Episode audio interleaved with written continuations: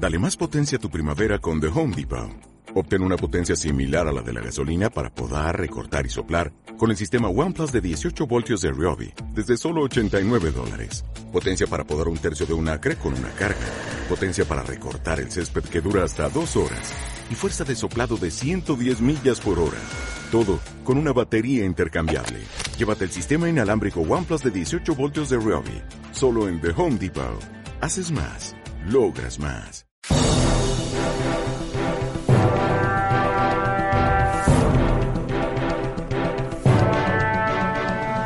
Nuevo cisma en la coalición de gobierno, esta vez a cuenta del gasto en defensa. Yolanda Díaz pide una reunión urgente de la Comisión de Seguimiento de la Coalición, mientras que desde Moncloa culpan a Margarita Robles por no cuidar lo suficiente a la vicepresidenta del gobierno. Y mientras tanto, desde Podemos también atacan a la ministra de Defensa y piden que cumpla con la ley de memoria histórica. Por otra parte, hablamos de los carburantes que se encarecen ya un 35% desde enero a pesar de las ayudas del gobierno. La situación política y también la económica serán dos de los grandes asuntos en el debate de Estado de la Nación de la semana que viene y al respecto nos da su opinión Gaby Sanz y por último novedades que contamos en Voz Populi sobre el caso Titella que afecta al productor José Luis Moreno con hasta 77 imputados, la mayoría de ellos testaferros. Esto es Barra Libre, comenzamos.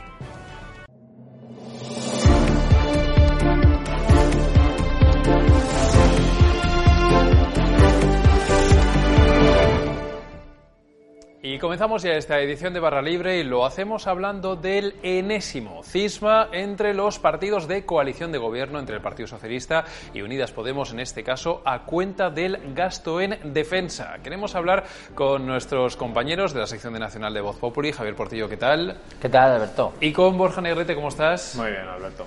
A ver, Javier, voy a empezar contigo porque Yolanda Díaz ha pedido una reunión de urgencia de la Comisión de Seguimiento de la Coalición y todo porque, eh, dice, se ha enterado por la prensa de ese crédito de casi mil millones de euros a defensa a través de una tramitación que no necesita de su paso por el Congreso de los Diputados. Esto lo que nos lleva es a tu noticia en Voz Populi, en la que dices que desde Moncloa se llega a decir que Margarita Robles igual no ha tenido todo el tacto necesario con la vicepresidenta del gobierno. Sí, así es. Eh, básicamente en el sector socialista del gobierno hay una instrucción eh, dada por el núcleo duro de, Pedro Sánchez en, Moncloa, obviamente también por el, por el, propio presidente, de cuidar eh, a, a, Yolanda Díaz mediáticamente. No, no, entrar en el cuerpo a cuerpo con ella, conscientes de que esa pelea constante y ese ruido constante no hace más que perjudicar y lastrar las opciones electorales de los partidos en la coalición. El propio presidente lo ha dicho por activa y por pasiva y ha pedido en varias ocasiones a sus socios de Podemos que bajen el ruido. Pero comentabas eh, que la vicepresidenta había dicho que se había enterado por la prensa del gasto. Bueno, la versión que da Moncloa es completamente diferente. Eh, la, portavoz del gobierno y fuentes de Moncloa eh, comentan que el asunto del gasto en defensa se trató el jueves pasado en la reunión de sus secretarios de Estado y que en ella, eh, mientras se hizo la lectura de los puntos, bueno, pues cuando se llegó a los puntos de ese incremento en, en defensa, eh, eh, la parte de Unidas Podemos no dijo nada y por tanto el gobierno consideró que estaba aprobado. De hecho, el asunto del gasto en defensa hoy no se ha abordado directamente en el Consejo de Ministros porque ha llegado ya como aprobado a la reunión de, este, de ayer, de martes, ¿no? Claro, Javier, pero es que hablas de esa disminución de ruido con respecto a Yolanda Díaz, pero aquí realmente quien genera ese ruido es más bien la propia vicepresidenta del Gobierno cuando sale a decir que es que se ha enterado por la prensa que quiere convocar de urgencia esa comisión de seguimiento de la coalición. O sea, me, sorprende ese doble mensaje de, por una parte, no se ha podido enterar por la prensa porque esto ya, este tema ya estaba sobre la mesa, pero por otra parte, acusar un poco a Margarita Robles desde el propio Gobierno de saltarse esa, esa Bueno, es que ha molestado mucho en el, tanto en el equipo de, de Yolanda Díaz como la propia Yolanda eh, y también en esas fuentes de Moncloa consultadas eh, la alusión directa de Margarita Robles a Ferrol, que es la localidad en la que bueno en la que vive, en la que reside eh, Yolanda Díaz y claro Yolanda Díaz que tiene el sentimiento de, de arraigo a su tierra muy muy muy a flor de piel, pues claro le ha hecho saltar. el cabreo que ha tenido ha sido monumental porque lo que ha dicho, de, de hecho es, lo llamativo es que encima lo que la respuesta que ha dado Yolanda Díaz a, a Margarita Robles viene motivada por una interpelación de la propia Robles a Yone Belaga, porque Belaga empezó eh, eh, el lunes por la mañana diciendo que, España no está en guerra, que hay que frenar por completo cualquier incremento de la inversión en defensa y automáticamente Robles dijo que lo que le diría a Belarra es que le, preguntara a Yolanda Díaz si iba a aceptar o no eh, que, se, que se estuviera eh, cortando ese incremento del de presupuesto en defensa, ya que en Ferrol los astilleros que fabrican eh, fragatas y armas pues dan muchos puestos de trabajo. Automáticamente hizo, como ministra de Trabajo encima, hizo saltar a Yolanda y ha molestado mucho y ha saltado por completo. Esto por esta parte del gasto en defensa, pero no es el único choque en el que está de protagonista la ministra de Defensa Margarita Robles y también en este caso Podemos, eh, Borja, porque desde Podemos se está pidiendo a Margarita Robles que se cumpla con la ley de memoria histórica. ¿Por qué se hace esta exigencia a la ministra de Defensa?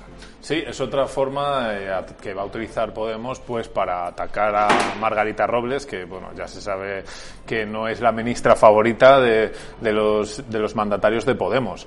Ahora van a aprovechar la ley de memoria histórica eh, para en una proposición no de ley que se debatirá en la Comisión de Defensa, pues decir básicamente que poco más que Margarita Robles está incumpliendo reiteradamente la ley de memoria histórica porque hay pues ciertas facciones del ejército que hacen alusión a temas franquistas. Concretamente, habla de dos casos solamente en el mandato de Margarita Robles, porque luego habla de otros ejemplos, pero que tienen eh, su procedencia en el gobierno de Mariano Rajoy. En el caso de Margarita Robles, pues eh, hablan del tercio viejo de Sicilia, que bueno, este es uno de los tercios viejos de España, fue fundado por eh, Carlos I y que se mantiene a día de hoy, ¿no? Entonces, eh, este tercio, que tiene su, su, cuartel en San Sebastián, pues tiene un museo, una sala histórica, en el cual pues hay diferentes objetos, y entre ellos hay objetos de eh, gente que participó en la División Azul, gente del tercio viejo de Sicilia que participó en la División Azul. Entonces, bueno, esto a Podemos le parece fatal y, y pide además concretamente, aparte de pedir al Ministerio de Defensa que cumpla con la Ley de Memoria Histórica, pide que esos objetos sean retirados inmediatamente de ese cuartel. Eh, y bueno, y luego también habla, antes comentabais lo de Ferrol y tal, y curiosamente también habla del arsenal de Ferrol, en el cual pues también hay eh, vestigios franquistas que piden eh, que el ejército los retire y tal. Oye, Borja, vemos en estos últimos días cómo desde Unidas Podemos está elevando el tono en contra de todo lo que tenga que ver con la defensa, con la OTAN, el gasto militar, etcétera, y vemos pues esa actitud bastante más beligerante que la que pudo tener en otros tiempos, ¿no? Porque eh, recordamos cómo sí que hubo pues eh, esa reacción un poquito más de proximidad con respecto al ejército, en el que incluso se llegó a incorporar a personal del ejército en las listas de Podemos hace unos años, y vemos ahora cómo esa digamos, de alguna manera se ha enfriado. No sé si es que Pablo Iglesias en su día siguió el, consejo de Vito Corleone de ten cerca a tus amigos, pero más cerca a tus enemigos, pero lo que está claro es que donde de aquellos tiempos en los que el líder de Unidas Podemos pues hacía claros guiños al ejército, eh, como su buena relación, por ejemplo, con el ex GEMAT, eh, José Julio Rodríguez, al que se llevaba a todas partes, eh, pues de, incluso, bueno, también están los programas electorales del partido, donde pues se hablaba el último, sin ir más lejos, en el último programa electoral que presentó Podemos, se hablaba de mejorar las condiciones salariales de los militares y otorgarles también unos derechos que tiene el resto de la, de la ciudadanía, como la libre, el derecho a reunión o libertad de expresión y tal.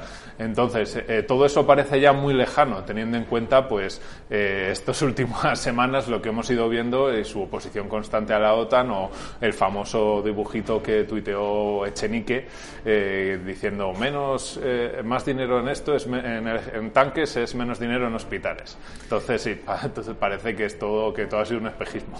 Oye, Javier, acabo contigo y te pregunto también por esta relación entre los socios de coalición, a cuenta del gasto de defensa y en general todo lo que tiene que ver con el ejército.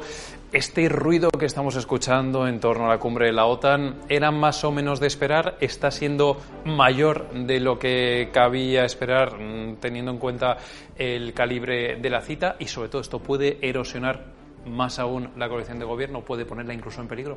Bueno, pues es verdad que, esperarse se esperaba, ¿no? Eh, cualquier incremento del, presupuesto de, defensa que, que, en fin, viniera en línea a lo que acordó el presidente de gobierno en la cumbre de Madrid, pues estaba cantado que iba a ser un elemento de fricción muy gordo con, Unidas Podemos. Lo sorprendente, lo que está sorprendiendo es la beligerancia eh, de Unidas Podemos, ya que hay que recordar que la última vez que Unidas Podemos convocó la comisión del pacto de seguimiento de la coalición fue en octubre cuando eh, acusaron los morados al lado socialista de injerencia a Nadia Calviño por querer entrometerse en la negociación eh, del Ministerio de Trabajo durante la reforma laboral con los agentes sociales, ¿no? Entonces, bueno, eh, vuelven a recuperar este, este seguimiento de este pacto que, por cierto, Moncloa ayer en la rueda de prensa valoró y menospreció, le quitó importancia diciendo que Existen muchos foros de discusión entre los socios de gobierno y ese era uno más.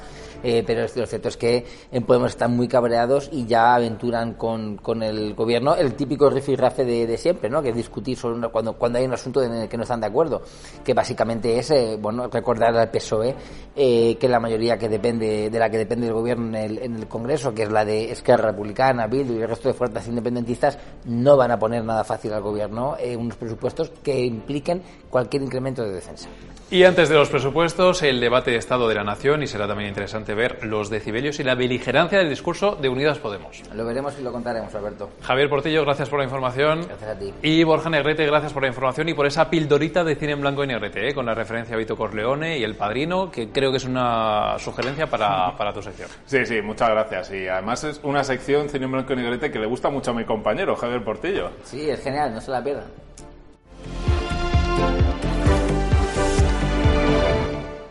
Uno de los grandes temas del momento es las políticas de defensa y otro, sin duda, los precios que no paran de subir y si no, que se lo pregunten a todos los conductores que tienen que repostar en estas últimas fechas, especialmente las familias que ya lo hacen por sus vacaciones. Beatriz Triguero, ¿qué tal? ¿Cómo estás? Hola, Alberto, muy bien. A ver, esos precios de la gasolina que no paran de subir y, sobre todo, que ya se han comido todas las ayudas que se han puesto en marcha hasta ahora. Y lo cierto es que, por lo que estamos contando en Voz Populi, esto no va a mejorar, sino más bien todo lo contrario. Sí, bueno, lo que estamos contando efectivamente es que el precio de la gasolina ya se ha comido el 100% de la subvención y además estamos haciendo frente a una subida adicional del 35% en el caso del diésel y del 27% en el caso de la gasolina. Eso es lo que estamos pagando de más incluso con esta ayuda del Gobierno. Si hacemos un repaso rápido por los datos, el Boletín Petrolero de la Unión Europea nos muestra que el diésel en España el 24 de enero de 2022 o sea, en enero de este año a finales, estaba a 1,40 euros el litro y la gasolina a 1,52 euros. Ahora el precio marcado está en 2,10 para el diésel y en 2,13 con la gasolina. O sea que estamos viendo un aumento de 70 céntimos en el caso del diésel y de 61 céntimos en el caso de la gasolina. Si descontamos esos 20 céntimos que nos subvenciona el Gobierno, Aún así, estamos haciendo frente a 50, a 50 céntimos más en el caso del diésel y a 41 céntimos más en el precio de la gasolina, que esto, como te decía, es una subida del 35 y del 27%. Esto al final se traduce en que la, la bonificación está cubriendo apenas un tercio de la subida de los precios de los carburantes. 1,40, 1,50 y tantos, que lejos parecen esos tiempos y en realidad estamos hablando solo de hace unos meses. Y aquí lo que vemos al final es que esa medida que se ha puesto en marcha, pues no hace que eh, se frene esa subida de precios de los combustibles. En Europa vemos muchos debates en muchos países sobre las medidas que se pueden adoptar. De momento aquí tenemos esta, que es la media estrella, los 20 céntimos por, por litro de combustible, pero sin embargo vemos como no se muestra del todo eficaz hace solo un pequeño alivio y además, como tampoco pone de acuerdo a todos los grandes organismos, ¿no? Exacto, sí. Es una de las medidas más polémicas del Gobierno, de esta batería de medidas que aprobó el plan de choque contra la guerra de Ucrania y ha sido una de las más criticadas por los expertos y economistas porque la consideran ineficaz. Ya hemos visto que se ha comido la subida de precios el 100% de la subvención y lo que dicen además es que es ineficaz porque beneficia a las rentas más altas en vez de ayudar a los más vulnerables, que es un poco el objetivo de todas estas medidas y a lo que apuntan los grandes organismos económicos como la OCDE, el FMI o, o la Unión Europea. Lo que nos dicen es que tenemos que focalizar las ayudas en aquellos que más lo necesitan y en este caso el Banco de España lo que dice es que ha constatado que la ayuda a los carburantes no es precisamente a quien beneficia, a los más vulnerables, sino a las rentas más altas. Y encima los carburantes que no paran de subir y que además ya se han convertido en la gran causa de la elevada inflación que tenemos desde hace meses. Antes lo era sobre todo el consumo energético y ahora es la gasolina y el diésel. Así es, los carburantes están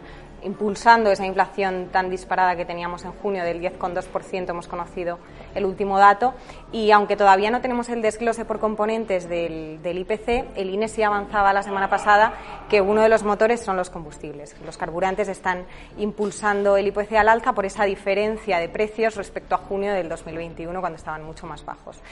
Y bueno, pues el precio de los carburantes está impulsado sobre todo por tres vías. Por un lado, la subida de cotización del Brent, del barril Brent. Por otro lado, la apreciación del dólar frente al euro, que también impulsa el precio del petróleo. Y en tercer lugar, por el fuerte incremento en el margen de refino.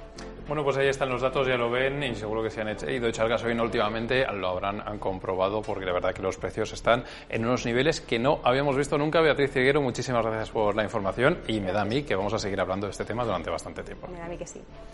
Bueno, pues este debate que sin duda el de la inflación estará muy presente también en el debate de Estado de la Nación que tendrá lugar la semana que viene en el Congreso de los Diputados por primera vez en siete años. Nuestro compañero Gaby Sanz nos da su opinión sobre el estado en el que llegarán a este este debate los partidos políticos. Escuchamos. La semana que viene en el Congreso de los Diputados se va a celebrar un combate desigual. Pedro Sánchez frente a Alberto Núñez Fijo. Y lo van a hacer en el primer debate sobre el Estado de la Nación en siete años. Desde 2015 no se celebraba uno, allá por la época de la mayoría absoluta de Mariano Rajoy.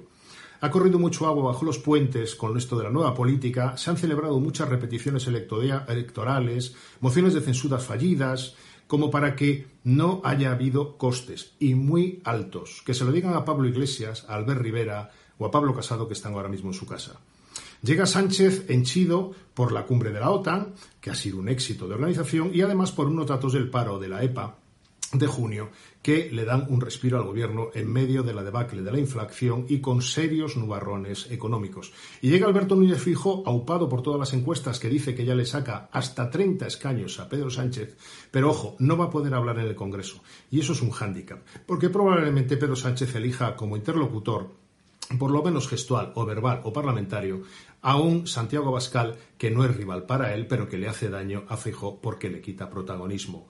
Va a ser curioso ver un debate en el que los dos van a intentar jugar sus cartas para dar la vuelta, en el caso de Pedro Sánchez, a unas encuestas que le son absolutamente desfavorables y para un Alberto Núñez Fijo que tiene el viento de cola. Y en Barra Libre también tenemos novedades en la crónica judicial, en este caso sobre el caso Titella, esta investigación por presunta macroestafa financiera de la que es protagonista el productor José Luis Moreno. Queremos saludar a nuestra experta en tribunales, Gemma Huesca, ¿qué tal? ¿Cómo estás? Hola Alberto, ¿qué tal? A ver, en esta causa nos ha llamado muchísimo la atención este dato que aportas hoy en Voz Populi y es el número de personas eh, que han sido imputadas. Más de 70 personas. Esto es una cifra que en fin, no sé si la habías visto eh, últimamente, pero nos ha llamado muchísimo la atención. No es muy habitual. Es como bien dices, Alberto, el juez ha imputado en concreto a 77 personas, eh, en su mayoría eh, testaferros de esta red, que como bien dices, se dedicó básicamente a, a una estafa bancaria. El objetivo era obtener créditos ICO, pagarés, préstamos de algunas entidades bancarias y bueno, ese dinero jamás retornaba a los bancos. De hecho, los bancos fueron los denunciantes de esta red. Eh, y bueno, las imputaciones se producen, que es importante destacarlo, a raíz de un nuevo informe de la Policía Judicial y la Guardia Civil de Barcelona, que trabajan conjuntamente en el caso Titella. Y bueno, gracias a estas escuchas telefónicas de las que hemos hablado algunas veces, eh, los identifican y en su mayoría pues son testaferros, hombres de paja que figuraban a nombre de estas empresas, pero que luego ni tenían actividad real ni ellos tampoco mm, actuaban dentro de estas empresas. Esas escuchas telefónicas que, como ya publicaste hace unas semanas, eh, tú misma decías que las autoridades advertían de que iban a tardar meses porque ya había muchísimo material. Me hablas de testaferros que están imputados, pero en este caso también hay empleados bancarios. Sí, es, es la otra gran parte de este informe policial. Por un lado, eh, como bien dices, eh, estos testaferros vinculados a, los líderes, a los cabecillas de la red, y por otro lado, más empleados de sucursales de toda España, no solo de Madrid, eh, que a cambio de hacer un poco la vista gorda con estas líneas de crédito, pues recibieron regalos, recibieron premios, obsequios, en fin, todo tipo de detalles de la red.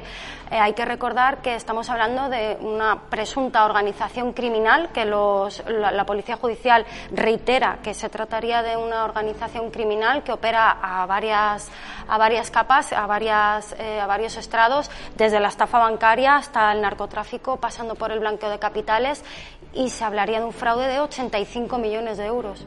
85 millones de euros, ahí es nada, Gema, eh, para un caso que eh, del que ya estamos pendientes desde hace más de un año. De hecho, ahora mismo José Luis Moreno todavía sigue con esa eh, mega fianza de 2 millones de euros, ¿no? Se había retirado el pasaporte también. Estamos un poco todavía en ese punto en el que se ve que la cosa va para largo. Sí, bueno, de hecho es que el estallido de la operación como tal, aunque esta causa viene de Plaza Castilla, digamos que el estallido más importante de la causa se produjo hace un año. En un año se ha avanzado mucho con las escuchas, con el análisis de la documental intervenida, pero los agentes siguen viendo en José Luis Moreno un papel clave en esta red y prueba de ello es, como bien dices, le mantienen los dos millones de fianza y le mantienen retirado el pasaporte también. Bueno, pues ya lo ven las novedades en el caso Titella, en el caso sobre el productor José Luis Moreno, como siempre Gema Huesca, nuestra compañera de tribunales, que tiene la mejor información y muchísimas gracias por ello, Gema. A ti, Alberto. Y con esto acabamos esta edición de Barra Libre. Seguiremos muy pendientes en las próximas semanas de las novedades judiciales y nosotros volveremos mañana también con más contenidos.